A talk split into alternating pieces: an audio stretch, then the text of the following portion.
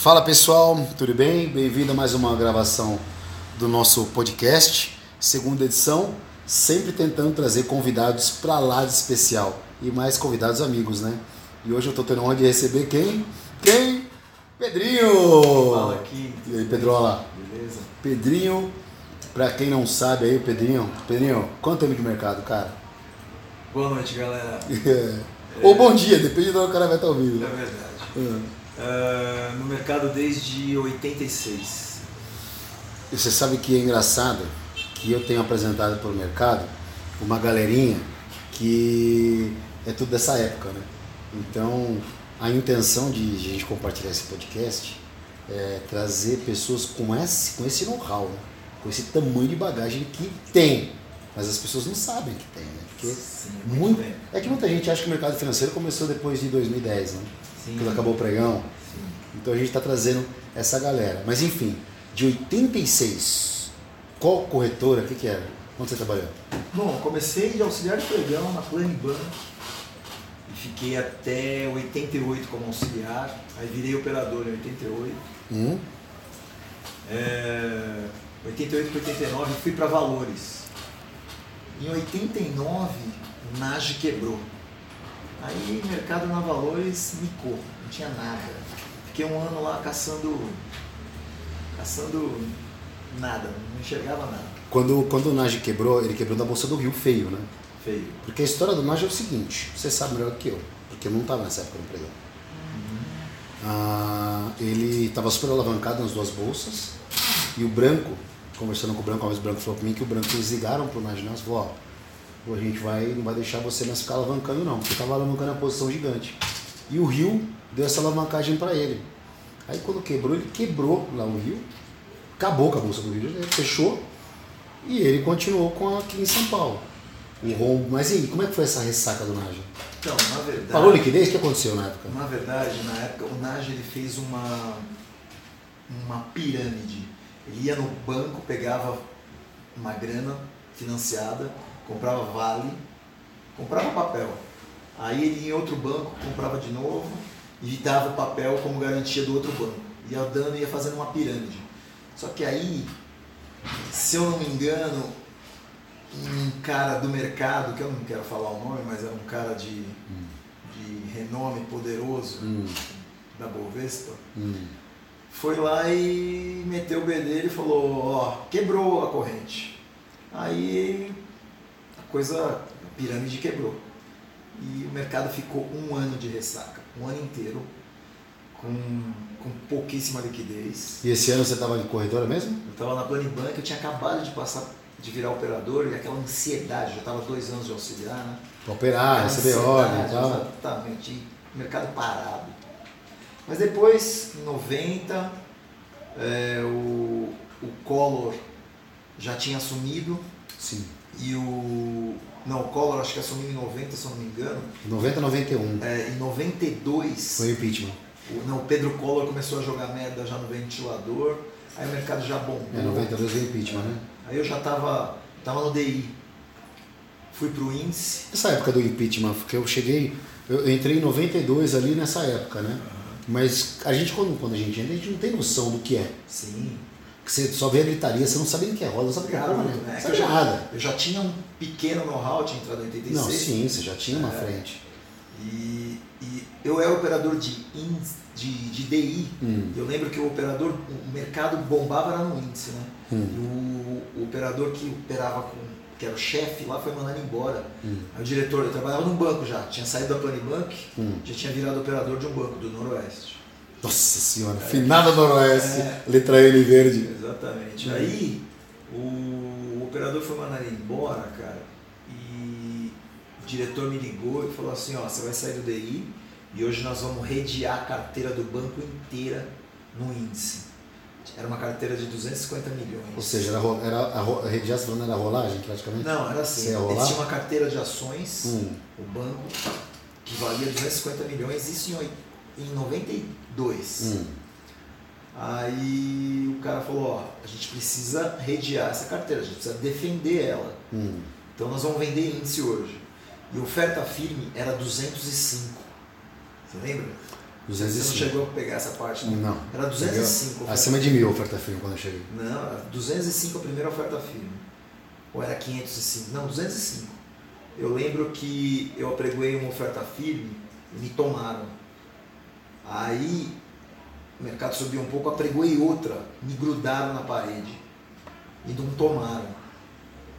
Aí eu apregoei uma de 500. Foi, mano, eu vendi lote pra caramba esse dia e no Hum. mesmo dia a gente zerou. O banco ganhou uma grana. Esse, meu, a experiência que eu ganhei esse dia foi absurda. Foi assim, eu tinha três anos de pregão, de operador, e nesse dia você ganhou mais três esse dia experiências. eu ganhei 20 de experiência. Mas para quem não sabe, a galera é que a galera não vai imaginar. Então você imagina, oferta firme o que que era? É uma a quantidade é- como a quantidade é muito grande de lote, então acima de um determinado lote, que a gente fala padrão, você apregoava e, e valia durante um período, durante três minutos ficava essa oferta. É, Essa daí valia, nessa época era um minuto. Um minuto. Então, você, por exemplo, vendo mil contratos, então ficava valendo durante um minuto aquele preço. Exatamente. Aí caía e depois voltava. Sim, e se o cara quisesse fechar, ele ia direto com o operador e grudava. O cara tá fechado. Se o cara colocava na compra, o cara ia vender. Se o cara colocava na venda, o cara ia comprar. Na ponta ao contrário. Hoje Só- não tem mais isso. É, não tem. Só que aconteceu, a bolsa começou o negócio de oferta firme, tem muita confusão. Aí depois, se você fazia oferta, e quem controlava era o cara do posto da bolsa, Exatamente. aquele do jaleco azul. Era o cara da bolsa, Fiscal. então, fiscal. Então, quando você colocava uma ordem, você colocava para ele, falava, estou comprando X contratos a tal preço. E aí, se você quisesse, alguém quisesse comprar ou vender, falava lá para a contraparte. Mas enfim, isso, é, assim, para quem não conhece, é um pouco. É um pouco É um pouco confuso, né? mas enfim, aí. Bom, aí o índice foi a- o carro que você. É, eu fiquei no índice operando para esse banco aí até 94 Hum, e o mercado bombando, oscilando muito e eu decidi virar autônomo em 94. Vendi férias, vendi 13 terceiro. como é que foi isso aí? Peguei uma graninha do banco. Virei autônomo em 94, mas eu virei na época errada, cara. Por quê? Porque o mercado bombou. Entrou de- plano de- real? O mercado bombou de 90 a 94. Aí, 94, plano real, a coisa difícil pra caramba. O dólar era médio de um real, o dólar era 95 centavos. Exatamente. E eu lembro que eu tinha, assim, os dias de hoje, vai, 100 mil reais. Virei autônomo com 100 mil reais. Hum, Isso, janeiro de 94. É, janeiro de 95 eu tinha 9 mil reais de caixa. então você perdeu 90% do seu patrimônio 90% em um ano. em um ano. Aí eu falei, nossa, quebrei, acabou, fudeu, vou ter que fazer outra coisa. Desculpa a palavra. Não, Vou foda-se. ter que falar, Foda-se. vou ter que fazer outra coisa. É. Mas fui perseverante, aguardei, autônomo, né? Na Nova Invest. Uhum. Fiquei aguardando, aguardando. Qual o mercado? Tudo no índice. Hum. Mercado difícil. E o mercado foi dando chance. Em 96, o mercado também parado, só que em 97 veio eh, crise da Ásia. A crise da Ásia, o mercado Pancadaria. pancadaria mudou, duas semanas eu recuperei. Fiquei dois anos amargando o prejuízo. Aqui, na verdade, o que acontece? Assim é o seguinte, você já estava experiente, para quando teve oba-oba, bagunça, quando teve oba-oba, você começou a, a, a operar e aí começou a, a pegar, Sim, e aí começou a pegar essa, essa, essa, experiência. essa experiência, né? Mas pra você ver, eu queimei, queimei pneu ali, ó, de no, começo de 94 até meio quando, de quando, 97. quando veio a oportunidade, você estava pronto, né? É, mas assim, em 97, Hum. eu tava com o mesmo financeiro que eu tava em 94. Mas tem uma história sua que... Foi experiência. Foi Mas o que, então, tem uma, você foi um dos caras que eu vi que maior de, de um de, assim é, disposição que está entre os, os quatro, cinco caras que, que eu vi mais operar em tamanho, né? Maior em tamanho de dia operacional. E tem uma operação que você, ficou, que você fez, é, acho que você um dia, um dia especial, que eu queria que você contasse um pouquinho desse dia pra gente aí, pra compartilhar pra galera. É, então, esse meu último episódio aí que eu contei foi em 97, né? Mas esse caso específico que você está falando foi em 2007. Dez anos depois. Dez anos depois, então você imagina que a gente vai ganhando experiência com Sim, o tempo, pô. né? Vai sabendo quem são os players, vai aumentando o lote. E aí E eu operava para mim na física. e, e assim, né? só para te falar uma coisa, né? Assim, de verdade seja dita. Os, quando você chegava no pregão, os caras de banco chegavam os operadores e perguntavam: o que, que o Pedrinho acha? É, mas isso 10 anos depois. Tudo bem, mas você era um cara que movimentava, você deslocava o preço do mercado, Porque é, pelo nessa, que você operava. nessa época eu estava operando bastante. Mas esse dia específico foi o seguinte: oferta firme nessa época já não eram mais 205, eram mil lotes. Mil e um. É, se você comprasse mil, é, não eram mil. Compra o mil, valia por 3 minutos. Sim. E vamos lá, o mercado abriu de manhã, né? Nessa época o mercado era muito colado ao S&P. Ele Hum. andava junto, junto, junto do S&P. E é, o mercado abriu com o S&P já para cima e eu abri algumas compras. Abri uma- fiz uma posição de uns 50 lotes na compra ali do índice. Não tinha mini índice, só índice só cheio. Não existia mini índice. E o mercado ficou ali patinando um pouco, só que existia um player específico, que eu não vou falar aqui quem era, Hum, mas ele estava vendido no mercado. hum. Já vinha carregando uma posição há um tempo, ele estava vendido no mercado e ele estava defendendo a posição, claro. Né? Então o, o S&P subia e eu ia carregando um pouco mais a posição, comprava mais cinco lotinhos daqui, cinco dali, e esse player, como ele operava em várias pontas, ele fazia a defesa do- da posição dele e ele derrubava o mercado. E você tenta e você comprado. E eu comprado, né?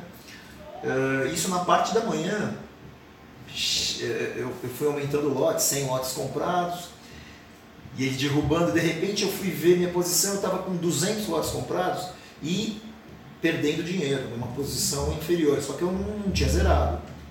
O mercado caiu, porém o S&P subia muito. E eu via que quando o mercado caía, esse player colocava as contas dele para zerar. Hum, Porque nessa época, devido à experiência, eu conhecia hum. as pontas deste Então, ou seja, player. o cara estava derrubando o mercado, mas ele estava aproveitando na barrigada para comprar. Exatamente. Hum. Ele queria comprar mais. Eu sentia que ele queria comprar mais do que ele conseguia comprar. Aí começou a acabar o pregão na parte da manhã, começou a chegar meio-dia por aí, eu já estava com uns 300 lotes comprados e estava ali próximo do meu preço. O S&P deu um pulo para cima e eu comecei a fazer pressão na compra Hum. e comecei a puxar o mercado. Ele se enfesou e derrubou o mercado com um lote. E a gente ficou numa briguinha de, de é, compras e vendas com um spread muito grande. Por exemplo, o mercado saindo a 100 mil pontos, é, ele apregoava vendedor, ninguém falava nada, ele tomava 5 com 100 pontos de diferença. Hum. Minto, ele derrubava. Derrubava. E aí eu fazia o contrário. Eu falava vendedor, eu tomava 5 com 100 pontos para cima. E a gente ficou aí uns 100 lotes nessa briguinha na parte da manhã. Eu, vendia, eu comprava 5, ele vendia 5. E sempre com, com spread grande. E nessa briguinha de manhã você ficou quantos lotes, posição? Aí eu acabou o pregão uma da tarde, eu estava com 390 lotes comprados. Hum. Aí o, o meu escritório era colado na bolsa, Na 3 de dezembro, na né? 3 de dez- é, era, na, era na São Bento. Ah, é na São Bento, você estava É, na corretora. Colado na São Bento.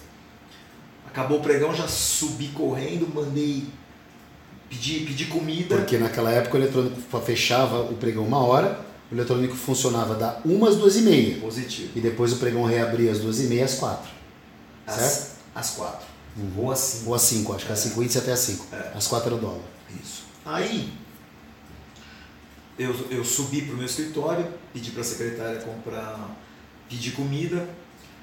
É, a hora que eu consegui logar o meu, a minha plataforma, que já eram é, 1h10, 1h15 mais ou menos, a hora que eu consegui entrar na plataforma, o mercado já estava bem abaixo. Ele tinha derrubado bastante o mercado.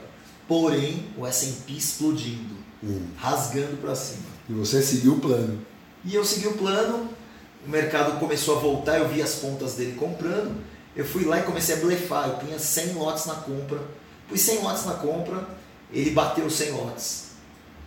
E aí eu aumentei meu lote para 500 lotes mais ou menos. E aí o mercado Subiu um pouco acima do preço. Aí eu pus mais 100 na compra. Ele bateu 100. E o mercado caiu. Aí o mercado despencou. E o S&P subindo. Enfim, nós ficamos nessa briguinha de compra, vende, compra, vende, compra, vende. E no final, ou melhor, era mais ou menos umas 2h15, eu tava olhando para a comida do meu lado, assim, mas. Comida gelada? Comida gelada e, e, eu não tinha vontade de comer. O coração tava batendo forte. Quantos lotes você tava comprado? Por volta das duas horas, eu tava numa faixa aí de 1.200 lotes comprados. Comprado 1.200 lotes de jeans. Mais ou menos. É. Mas tinha meia hora de pregão de, de eletrônico ainda. O preço, meu médio, o, preço estava voltando pro meu médio. É e, e eu blefava, punha lote na, no blefe na compra.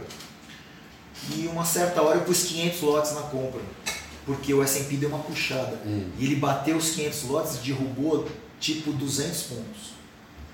E colocou várias contas para vender. Aí eu fui para quase 2 mil lotes comprados, 1.800 comprados mais ou menos nessa Você hora. desceu comprado 1.800? Não, ainda não. Hum. Isso era 2,10, 2,20. Hum. É, e o S&P puxando muito. Aí a gente fica nessa briga de ego, vamos comprar. Eu, nessa época, eu, eu tava viciado no mercado, eu gostava do mercado. E, assim, com, com modéstia à parte, eu tinha propriedade ali para operar, porém, eu fui o cara mais indisciplinado do planeta. Jamais eu faria isso de novo. Hum. Enfim, duas e meia, acabou o pregão eletrônico, eu desci com 2.600 lotes comprados. Comprado em 2.600 lotes de índice. Comprado em 2.000 lotes e 600. Cara, agora deixa eu fazer uma pergunta. Como é que era a sensação de você comprando 2.600 lotes de índice? O que, que passava na sua cabeça? Então, eu tinha o costume de operar uns de 8 a 10 mil lotes por dia no giro. Hum. Todo dia eu comprava e vendia de 8 a 10 mil lotes no hum. índice. Porém, é, sempre posição de 200, 300 lotes, nada acima disso. Hum. Esse dia extrapolou. Puta que pariu, mas estava 10 vezes mais do que você está acostumado. 10 vezes mais. Mas como é que era a sensação? Sensação de terror a bordo. Consiga de, respirar? De muito medo, muito medo, coração batendo forte. Enfim, a hora, a hora que acabou o pregão. tá caindo o avião. É, a hora que acabou o pregão, o que, aconteceu? No finalzinho do pregão, o SP explodindo, mas assim, subindo muito. E eu estava perdendo em torno de uns 150 pontos, com 2.600 lotes, no fechamento. Aí eu desci, peguei o elevador, desci e fui descendo no pitch. Entrei no, no, na bolsa e fui descendo no pitch. A hora que eu desci a escada do pitch, eu via os, os operadores falando: ele, tá, ele chegou, ele está chegando. Hum. Falando pro pessoal da mesa. Hum. Só que a hora que eu entrei e olhei na tela, já estava 100 pontos acima do meu médio. Por quê? Porque a S&P estava puxando e o cara precisava zerar. O Ninguém é maior que o mercado, né? Hum, boa. E esse, esse, boa é, observação. Esse, esse player, é, o lote dele era bem maior que o meu. Sim. Bem maior. Meu lote era um lote muito grande, mas não chegava perto desse player. Nessa época saíam muitos lotes no, no índice. Hum. Enfim, o mercado subiu mais 100 pontos. Eu fui lá e coloquei uma oferta firme de venda de mil lotes.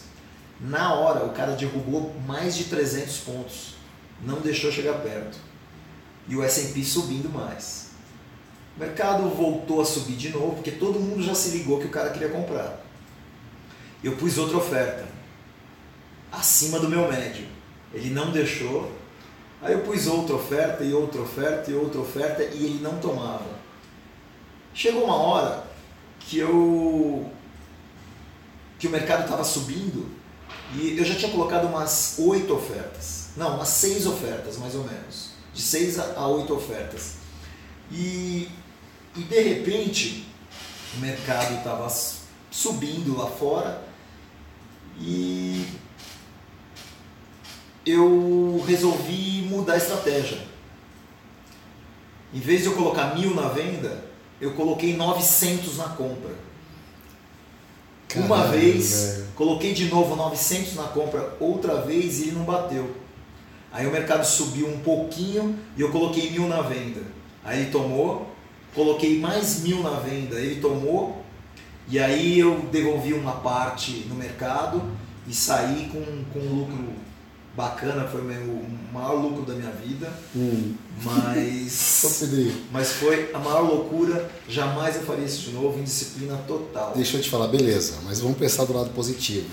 É, você, mesmo com o coração na mão, que pô, é uma puta disposição, você teve a capacidade e a percepção e a calma de mudar a estratégia no meio do caminho.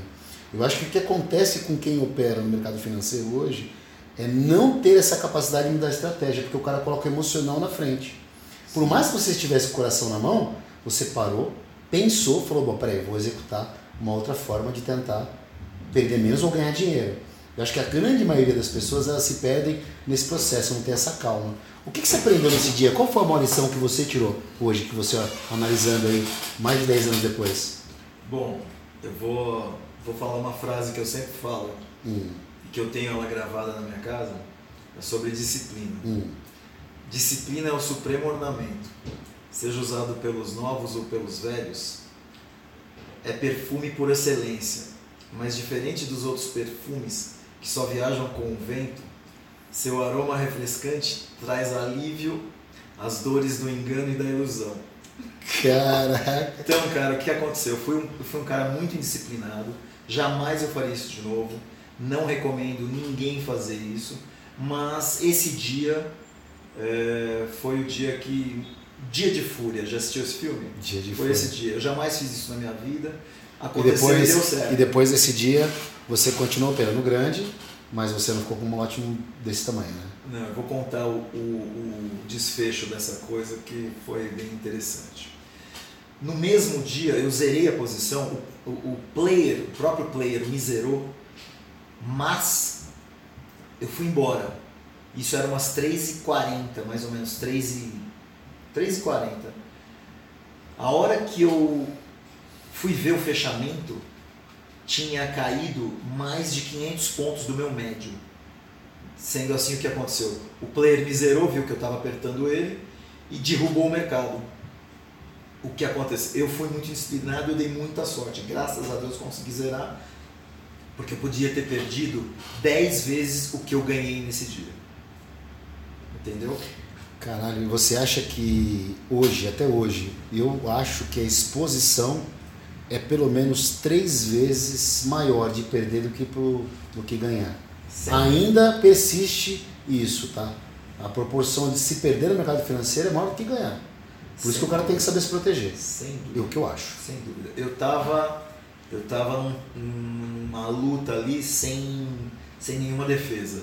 Porém, o mercado andava muito junto com o S&P. Eu sabia a posição do player e eu sabia que ele precisava zerar. Essa era a vantagem que a gente tinha no pregão. Hoje aqui no, no eletrônico a gente está pelado. Aproveitando para fechar, Pedrinho, puta do caralho, meu, achei muito legal. E o que, que você aconselha com essa experiência de 35 anos no mercado financeiro, que não é para qualquer um, e fazer o que você fez no mercado financeiro não é para qualquer um, seu nome está gravado lá no, no cravado no índice como o, o scalper que mais oferta firme colocou na bolsa, você não tem dúvida. E o que, que você diria para essa molecada que está começando agora? Esse pessoal molecada, de modo geral, quem está começando no mercado agora? Então, eu diria que é o seguinte, essa história que eu contei foi uma coisa que não acontece mais, nunca mais vai acontecer. O mercado é outro. O mercado antigamente era um mercado de feeling. Você olhava no olho e sabia o que, que o operador ia fazer, se ele ia comprar ou ia vender. Uhum. É, hoje em dia o mercado é muito mais técnico. Uhum. Você tem N ferramentas para você poder se defender. Você consegue entrar numa guerra com colete e com capacete pelo menos. Uhum. Eh, Antigamente a gente entrava meio nu, Uhum. então eu sugiro um estudo mais a fundo das técnicas, das análises técnicas para as pessoas se aventurarem no mercado. Mas o mercado hoje ele tem uma possibilidade de abertura de ganho muito maior que antes, porque antes era, Uhum. era um mercado fechado. Hoje ele se expandiu, Sim. é um mercado mais aberto. Então, essa, essa facilidade das plataformas, de N plataformas, o preço de você ter uma plataforma caiu demais. Uhum. Existem N profissionais, N escolas que estão aí para ensinar você a operar. Claro que uma grande maioria é, é, Vazia. São vazias, uhum. mas se, se a pessoa pesquisar direito, procurar profissionais de mercado, vai encontrar uma, uma base para poder se proteger e progredir. Pedrinho, beleza, meu velhinho. Obrigado aí. Foi um prazer. Foi um puto esse bate-papo. Você é um irmão meu Foi um aí. Prazer, cara. O prazer é nosso aqui. Tamo junto. E, e, e entregar esse presente para as pessoas ouvirem e essa história perpetuar aí. Bom, foi um prazer. No mercado, tá bom? Valeu, galera. Boa noite. Pessoal, boa noite. Abraço a todos e até o próximo podcast. Valeu.